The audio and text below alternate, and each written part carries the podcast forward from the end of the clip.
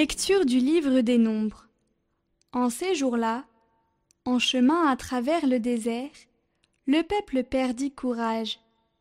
Il récrimina contre Dieu et contre Moïse. Pourquoi nous avoir fait monter d'Égypte? Était-ce pour nous faire mourir dans le désert, où il n'y a ni pain ni eau? Nous sommes dégoûtés de cette nourriture misérable.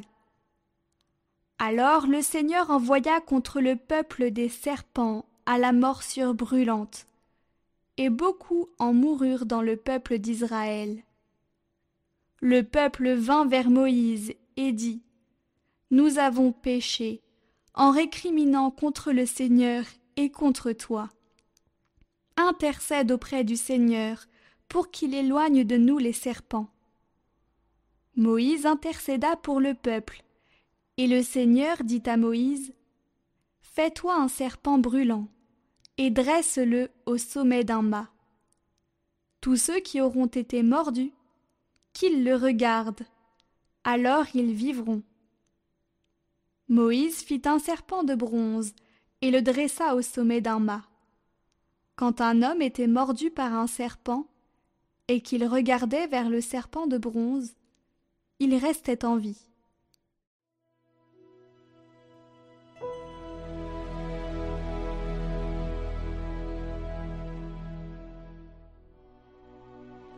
N'oubliez pas les exploits du Seigneur. Nous avons entendu et nous savons ce que nos pères nous ont raconté. Nous le dirons à l'âge qui vient, les titres de gloire du Seigneur.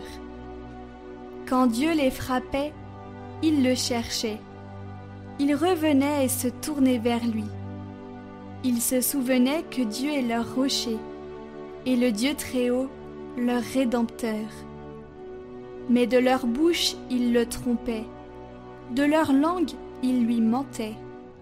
Leur cœur n'était pas constant envers lui, ils n'étaient pas fidèles à son alliance. Et lui, miséricordieux, au lieu de détruire, il pardonnait.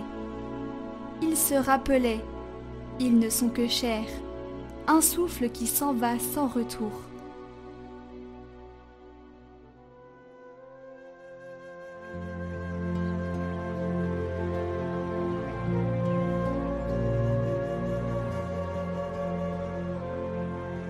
Évangile de Jésus-Christ selon Saint Jean.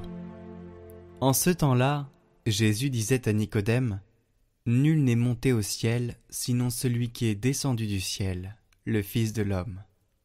De même que le serpent de bronze fut élevé par Moïse dans le désert, ainsi faut-il que le Fils de l'homme soit élevé, afin qu'en lui, tout homme qui croit ait la vie éternelle.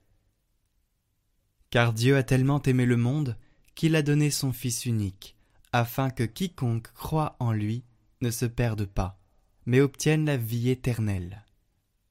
Car Dieu a envoyé son Fils dans le monde, non pas pour juger le monde, mais pour que par lui le monde soit sauvé.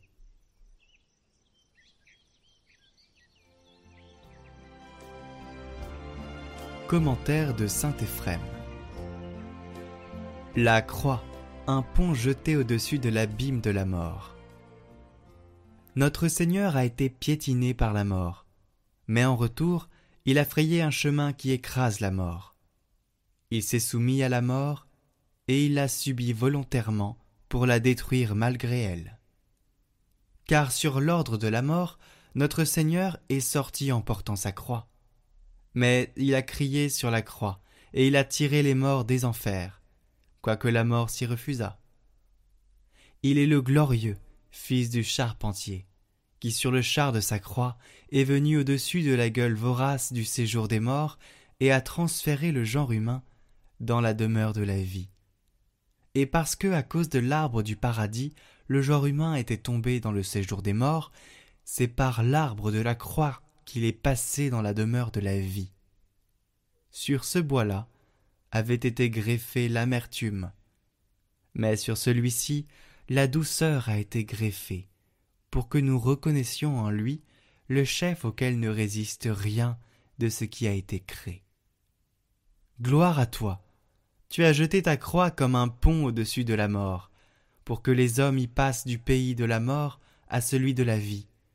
Gloire à toi, tu as revêtu le corps d'Adam, mortel, et tu en as fait la source de la vie pour tous les mortels. Oui, tu vis, car tes bourreaux se sont comportés envers ta vie comme des semeurs, ils ont semé ta vie dans les profondeurs de la terre, comme on sème le blé pour qu'il lève lui-même et fasse lever avec lui beaucoup de grains. Venez, faisons de notre amour comme un encensoir immense et universel. Prodiguons des cantiques et des prières à celui qui a fait de sa croix un encensoir à la divinité et nous a tous comblés de richesses par son sang.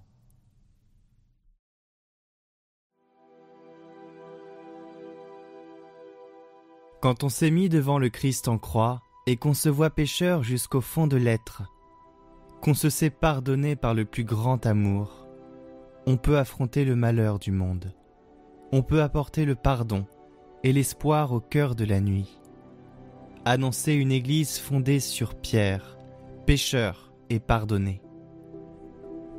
Quand on rêve d'apporter la justice aux affamés, la joie aux malheureux, la paix entre les ennemis, et qu'on a vu Jésus toucher les lépreux, embrasser les enfants et sécher les larmes des mères, on peut oser lui demander d'être admis à sa suite et de marcher parmi ses disciples.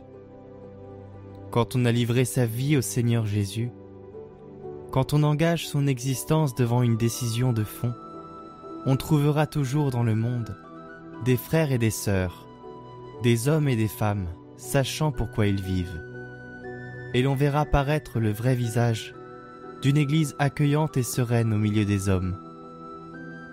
Quand on a entendu les cris de détresse de la terre, et qu'on sent germer l'espoir aux quatre vents du monde, on cherche à rejoindre le cœur de l'univers, le centre mystérieux de l'humanité, et l'on va se mettre au service de l'Église et du pape pour mieux entendre ses appels.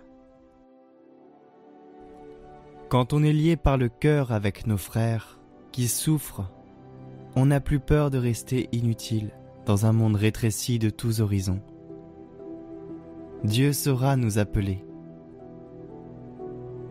Amen.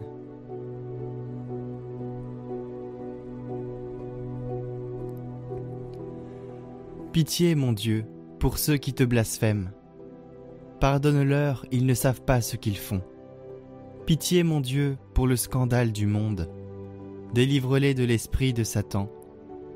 Pitié, mon Dieu, pour ceux qui te fuient.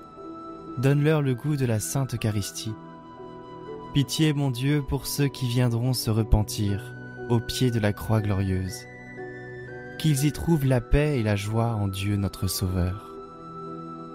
Pitié, mon Dieu, pour que ton règne arrive.